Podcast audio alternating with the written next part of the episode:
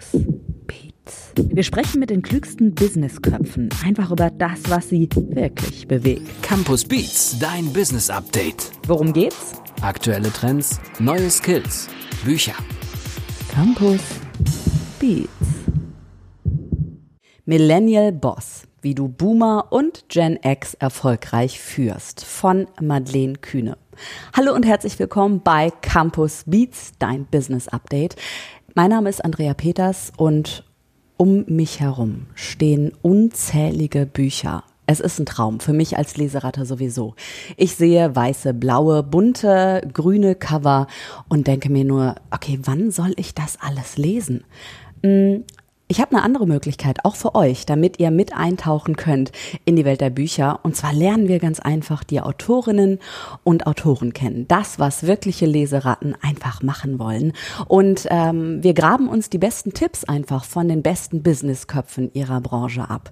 Und ich habe heute eine Anti-Schubladenfrau mir gegenüber sitzen. Sie hat eine ähm, frühlingshafte orange-weiße Bluse an, lange blonde Haare, blaue Augen und ein Lächeln. Hallo Madeleine Kühne. Hallo. Sie dürfen auch natürlich schon was sagen nach dieser Vorstellung. Wir haben natürlich eine ganz großartige Redaktion hier beim Campus Verlag und ich habe da so ein bisschen was vorbereitet bekommen und das würde ich gerne mal vorlesen. Wer, wer ist denn überhaupt Madeleine Kühne? Ja, sie hat in mehreren Fortune 500 Unternehmen in Führungsfunktionen gearbeitet, hat erfolgreich Firmen, ähm, Betonung Firmen auf Plural, gegründet und ist derzeit mit ihrer eigenen SAP Consulting Firma im IT-Markt beratend tätig. Mir wird ein bisschen schwindlig, wenn ich die ganzen ähm, Firmen lese, mit denen sie schon gearbeitet haben. um mich selber mal ein bisschen runterzuholen, ja, und ähm, um einfach ein bisschen was zu erfahren, um das Thema, um das es heute geht, nämlich Generationen, möchte ich erstmal wissen, mit der Tür ins Haus fallend, wie alt sind Sie denn, Madeleine Kühne?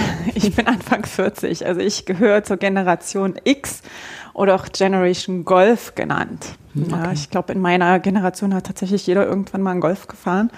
Und so ähm, ist diese ja, Benamsung entstanden. Mhm. Ähm, es ist ja so, dass Sie in Ihrem Buch Millennial Boss, wie du Boomer und Gen X erfolgreich führst. Gen X, sage ich das richtig?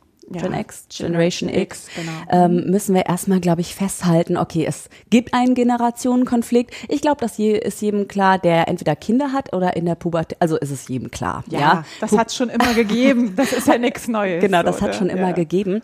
Aber ähm, Sie sagen ganz klar, bei Boomer und Generation X treffen doch so wirklich Kulturen aufeinander. Ja, ja. da sind mehr als genau. Generationenkonflikte dahinter. Mhm. Ähm, vielleicht fangen wir einfach mal mit der Definition an von mhm. den Boomern und mit Generation X, weil mhm. über Boomer kenne ich zum Beispiel nur aus den sozialen Medien. Okay, Boomer.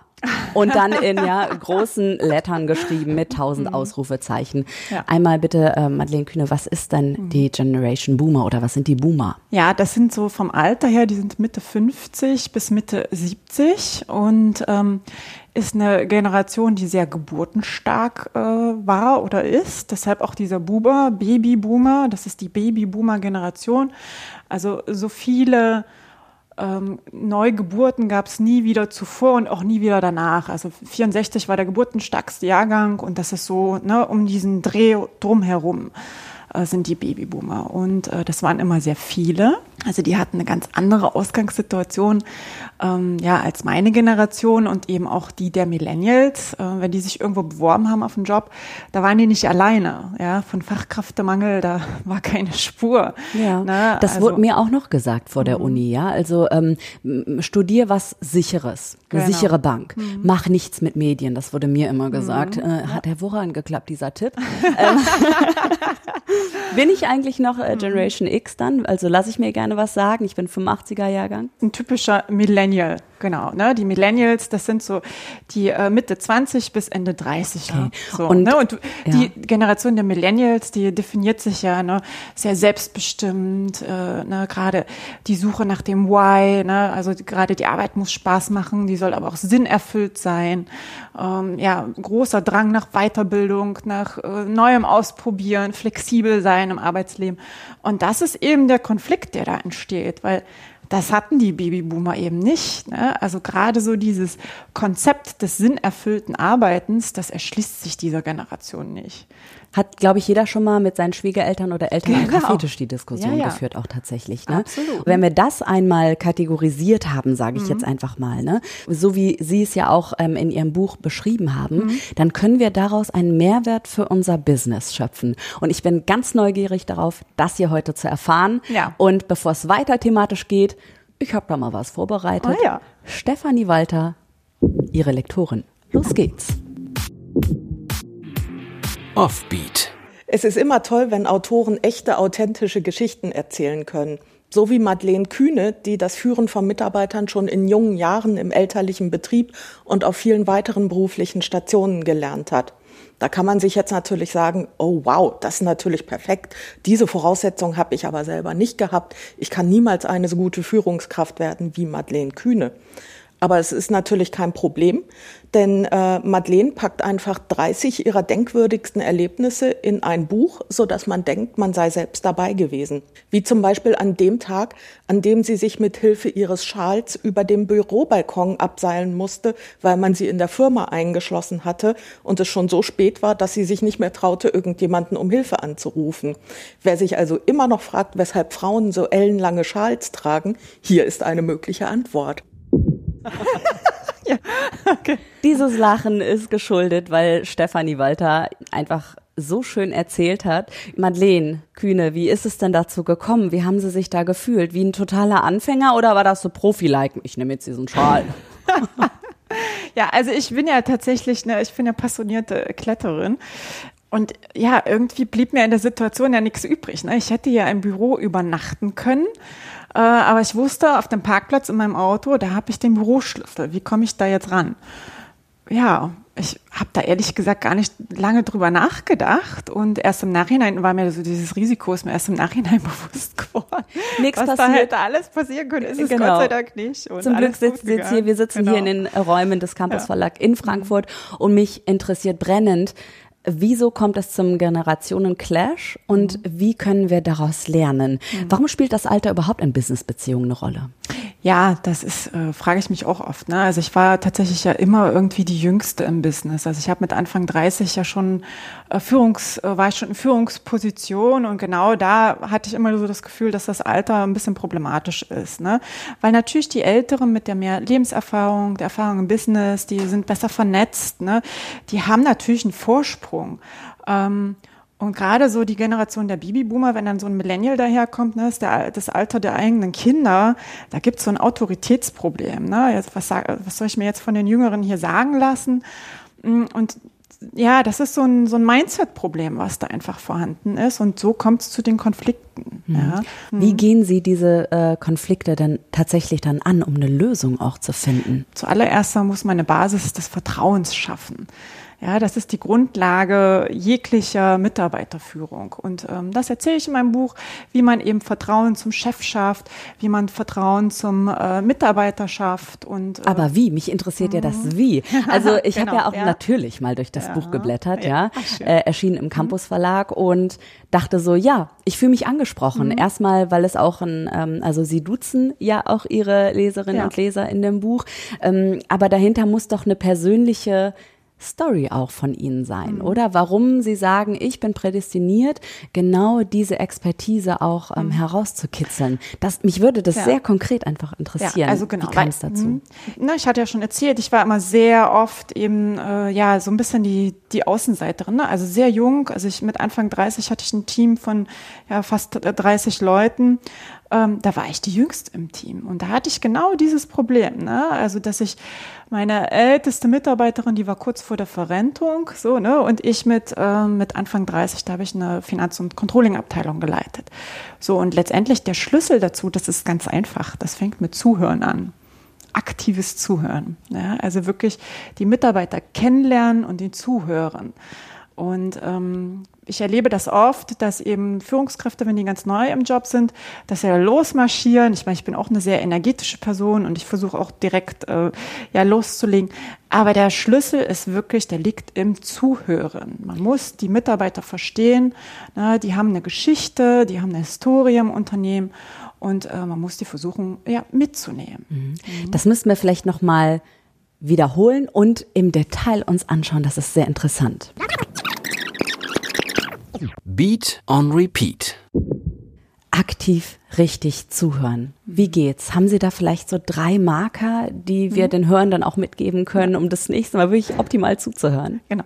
Also aktives Zuhören beginnt damit, dass man eine offene Frage stellt. Also nicht eine Frage, die man eben nicht mit Ja oder Nein beantworten kann, sondern wirklich ähm, so eine offene Frage. Also wenn ich Sie jetzt äh, fragen würde, äh, geht's Ihnen gut, dann sagen Sie äh, Ja oder Nein. Das ist eben keine offene Frage, sondern ich müsste dann fragen, so wie geht es Ihnen? So und okay, dann also offene Frage. Genau, dann öffne ich eben den Raum und ähm, gebe dem Gegenüber die Möglichkeit, seine eigenen Worte zu finden. So. Und dann äh, darf ich die Antwort eben auch nicht bewerten. Ja, also ich muss auch ne, gucken, wenn die Antwort auf mich negativ wirkt, dann ist das mein Problem. Ja, und nicht das Problem meines Gegenübers. Mhm. Ja, also wirklich äh, gucken, dass ich neutral bleibe und ähm, ja, und vor allem auch wertschätzend, weil in dem Moment öffnet sich ja mein Gegenüber mir und jetzt gibt mir vielleicht auch was sehr Vertrauenswürdiges preis. Also ich habe das oft erlebt, dass dann Mitarbeiter mir erzählen, was den ähm, ja die Monate vorher oder die Wochen vorher passiert ist. Da waren sehr persönliche Geschichten dabei. Das muss ich vertraulich behandeln und äh, auch wertschätzen. Mhm. Ist das auch der Unterschied zwischen der ähm, Generation X und den Babyboomern im Führungsstil vielleicht, dass sie sich da so dezidiert unterscheiden? Im Zuhören vielleicht schon? Ehrlich gesagt, so große Unterschiede konnte ich zwischen meiner Generation und den Babyboomern in der Führung äh, kann ich, äh, kann ich gar nicht erkennen. Spannend. Ja, mhm. also ich glaube, dass meine Generation sehr stark geprägt ist, auch von den Babyboomern. Ich finde, die Millennials, die machen echt den Unterschied, weil die lassen sich eben nichts sagen. So, ne? Und die, äh, die, die lassen sich nicht den Mund verbieten, die möchten eben mitreden, die möchten mitbestimmen und die fordern das aktiv ein. Das hat meine Generation sich nicht getraut. Mhm. Ja, da wurden wir vielleicht auch, auf, auch oft ähm, so ein bisschen ja, weggewischt, möchte ich sagen. So, ne? Ähm, und wir haben das oft, also ich finde, oft auch gar nicht in Frage gestellt. Und deshalb ist eben das Buch äh, ne, für Millennials, wie sie eben die Generation X und die Boomer führen, weil ich finde die Unterschiede in der Führung wirklich sehr marginal. Mhm. Also das ist natürlich ein Prozess, das ist eine Evolution. Ne? Äh, jede Generation ist irgendwie anders und hat andere Merkmale. Ja, aber die Millennials, die revolutionieren die Führung. Das ist ja schon auch eine steile These. Die Millennials revolutionieren etwas. Mhm. Vielleicht verraten Sie mir auch, wie Sie es geschafft haben, das herauszufinden. Durch Beobachtung. Ne? Also ich habe, also es gibt äh, so Statistiken, ne? also das ist, sind Zahlen, die sind generell bekannt. Also jede vierte Person in der Verwaltung in Deutschland ist zum Beispiel über 55 Jahre. Ja? oder 50 Prozent der Mitglieder vom Deutschen Bundestag sind Babyboomer. Also die Babyboomer, die sind äh, omnipräsent, eben weil die so geburtenstark, äh, geburtenstarke Jahrgänge sind. Und das sehe ich eben auch in der Führung. Die besetzen eben die Führungspositionen. Und ähm, da scharen natürlich die jüngeren Generationen schon mit den Hufen. Ähm, und wollen ablösen. Und wollen ablösen. So. Und bis 2030 hat auch der letzte Babyboomer das Rentenalter erreicht. Also da findet tatsächlich auch eine Ablösung statt. Ne? Es gibt tatsächlich Voraussagen, die sagen, äh, 40 Prozent der Jobs weltweit werden bis 2025 durch Millennials besetzt sein. Bis dahin ist ja aber dieser Konflikt gegeben, der ist ja da und den sehe ich eben. Ne? Und ich sehe eben, wie die ältere Generation oft äh, die Erfahrungen der Jüngeren abtut, lauter englische Begriffe ne? und äh, ihr mit eurem Lifestyle und das hat es bei uns früher nicht gegeben. Also es ist so ein bisschen eine Neiddebatte, so als würde man das nicht brauchen, aber man verliert den Bezug zur Zielgruppe ja, also man teilweise lassen sich ja ganze äh, Firmen abhängen. Ja, also das ist schon sehr beachtlich und das kann für äh, Firmen wirklich äh, von wirtschaftlichem Nachteil auch sein. Das heißt, ja. es ist eine großartige Chance, wenn dieser Generationenkonflikt einmal erkannt wird. Ja, absolut. Wenn eine Expertin mhm. wie Sie eben ja. in das Unternehmen kommt und diesen mhm. Konflikt erkennt. Wie gehen Sie denn ganz konkret daran? Mhm. Wie schaffen Sie denn, Sie haben eben viel von Vertrauen auch gesprochen mhm. als Basis. Wie schaffen Sie dieses Vertrauen zwischen den verschiedenen Generationen? Es muss erstmal ein Bewusstsein da sein. Ne? Also ohne Bewusstsein findet keine Veränderung statt.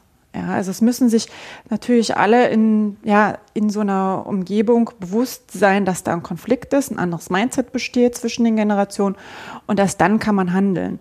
Und letztendlich kann so eine junge Führungskraft, ne, die neu in Unternehmen kommt oder gerade eben neu befördert wurde, die kann ja nicht erwarten, dass sich das äh, Gegenüber oder der Chef, der da drüber sitzt, sich ändert, sondern es muss ja bei einem selber anfangen. Also man selber muss sich bewusst machen, dass man andere Werte hat als ein Millennial äh, gegenüber einem Babyboomer oder einer Generation X.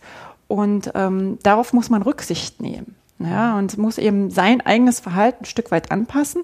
Ich sage jetzt nicht, ähm, dass man sich selbst verleugnen soll oder ne, also in die Richtung soll es nicht gehen, sondern man muss sich ein Stück weit anpassen und seine eigenen, ja, seinen eigenen Weg finden. Also ich habe oft so Projekte im Untergrund gemacht ne, und habe die erstmal gar nicht kommuniziert, zum Beispiel, weil ich wusste, da wird es Ablehnung geben. Mein Chef geht in zwei Jahren in Rente, äh, der hat keinen Bock auf äh, ein großes Risiko oder auf Innovation. Dann habe ich das erstmal im Untergrund mit meinem Team entwickelt und bin dann, ne, wenn ich so erste Ergebnisse hatte, äh, habe ich das präsentiert. Also das ist so ein kleines Beispiel. Gerne mehr davon. Also ich möchte ja genau diese Stories mhm. auch haben, diese Beispiele. Ne?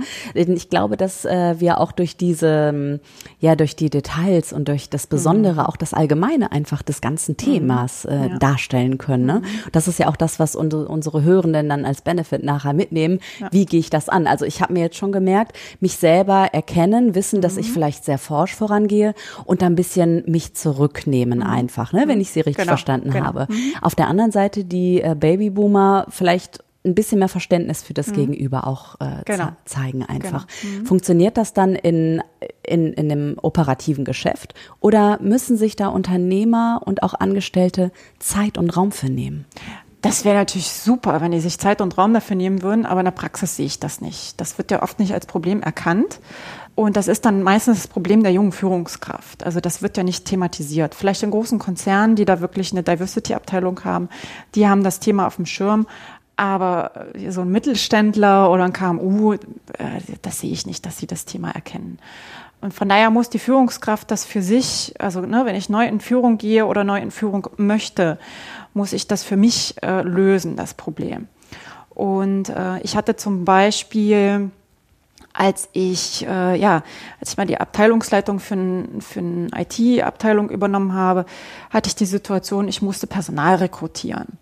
Und äh, der Fachkräftemangel ist allgemein bekannt. Also das war echt unheimlich schwer. Und äh, ja, jede jeden potenziellen Mitarbeiter, den ich da sitzen hatte, der hat die Frage gestellt, wie sieht das aus mit Homeoffice? Aber damals war das so, es gab keine Homeoffice-Regelung. Wir waren zwar ein IT-Unternehmen oder beziehungsweise eine IT-Gesellschaft von einem Konzern, aber es gab keine Homeoffice-Regelung, war so ein Vertrauensproblem, würde ich jetzt mal zusammenfassen. Ne? Und ich habe dann ja eine eigene Homeoffice-Regelung eingeführt. Das war so ein bisschen, wie soll ich sagen, so hart an der Grenze. Ne? Ähm, ich war nicht die Einzige, die es gemacht hat, hat im Unternehmen. Aber wir haben das für uns im Team mit einer eigenen Regelung gelöst. Ja? Also dann kam halt viermal in der Monat, im Monat der Handwerker. Und dann musste der Mitarbeiter zu Hause bleiben. So, ne? Ach was, das heißt, Sie haben dann tatsächlich einfach im Team eine Lösung gefunden und der Chef, würden Sie das auch so weiterempfehlen oder sagen Sie mittlerweile ist es einfach ein bisschen anders? Also um die Frage mhm. konkret auf den Punkt zu bringen, machen und im Zweifel am Ende entschuldigen oder vorher um Erlaubnis fragen und dann machen? Naja, also ich habe ja um Erlaubnis gefragt, so war es ja nicht so. Ne? Und ich habe das Thema mehrfach äh, kommuniziert. Aber da war kein Weg rein. Das war so ein absolutes No-Go-Thema. Ja? Und von daher ja, bin ich der Meinung, wenn es da nicht weitergeht, muss man kreativ werden. Ich habe übrigens in Ihrem Buch auch noch gefunden, äh, Marketing ist wie Sex. Bitte, das müssen Sie mir kurz erklären. Genau, Marketing ist wie Sex, das kann man nicht outsourcen. Ja. ah, verstehe, alles klar. Genau, man muss ja, sich schön. um das eigene Marketing selber kümmern. Ne? Ja. Genau. Okay, gut. Wenn sich jetzt ähm, die Hörerin oder der Hörer die Frage stellt, ich zweifle noch ein bisschen, ja, entweder welche Generation ich dazu gehöre oder ob ich den Job verlassen soll oder nicht. Gibt es da eine Waage, die immer ausgeglichen sein muss und dann irgendwann, wenn die Waage eben überkippt, dann geht's in die eine Richtung und dann geht's in die andere Richtung? Aber ich glaube, das kann sich nur jeder selber für sich beantworten. Also na klar, ne? Also am Ende des Tages muss ähm, das ausgeglichen sein. Und äh, wenn ich morgens schon aufstehe und denke, oh Gott, jetzt muss ich dahin in diesen Job, also dann sollte ich mir Gedanken machen, ob da vielleicht nicht was falsch läuft. So, ne? Also weil grundsätzlich so viele Möglichkeiten, wie es heute gibt, ja, die, also die gab es damals, als ich noch, äh, als ich fertig war mit dem Studium, gab es die gar nicht. Ja? Also so viele Jobs und auch so viele neue Studiengänge, wie mittlerweile entstanden sind. Ähm, das wäre fatal, das nicht zu nutzen. Ja, und äh, in einem Job zu bleiben, der keinen Spaß macht. Also von daher kann ich da nur jeden dazu ermutigen, wirklich sein Herzensthema zu finden und sein Herzensjob. Ja sagt Madeleine Kühne und schreibt Madeleine Kühne übrigens auch, was sie hervorragen kann. Ich habe es nämlich schon mal gelesen. Millennial Boss, wie du Boomer und Generation X erfolgreich führst. Und wenn du, wenn ihr mehr hören wollt, Natürlich einfach dranbleiben, abonnieren ist klar, ihr wisst, wie es geht. Aber vor allem könnt ihr euch die Infos auch nochmal online einfach ranziehen. Ja, egal, ob das jetzt eine Info ist über Madeleine Kühne, wenn ihr die kontakten wollt, oder ihr möchtet euch einfach den Campus Verlag mal genauer anschauen. Ja, das geht auch digital auf campus.de slash podcast. Oder wenn ihr sagt, hey, ähm, Andrea, stell doch mal die und die Frage oder nehmt doch mal das und das Thema auf, schreibt uns das bitte, weil wir sind ja da, um genau diese Fragen an Autorinnen und Autoren loszuwerden. Wann hat man schon mal die Gelegenheit? Schreibt eine Mail podcast at campus.de. Und bevor es rausgeht, bevor ich Sie jetzt wieder on the road schicke nach Frankfurt, noch diese eine Frage. Was ist denn Ihr ganz persönlicher Beat? Was hält Sie am Leben? Meine Familie. Mhm. Ihr Campus Beat Buchtipp kann alles sein. Abenteuer, Krimi, Sachbuch, das eigene Buch. Vom äh, Malik, äh, für, wie heißt das? Führen, leisten, leben, genau. Hm? Mhm.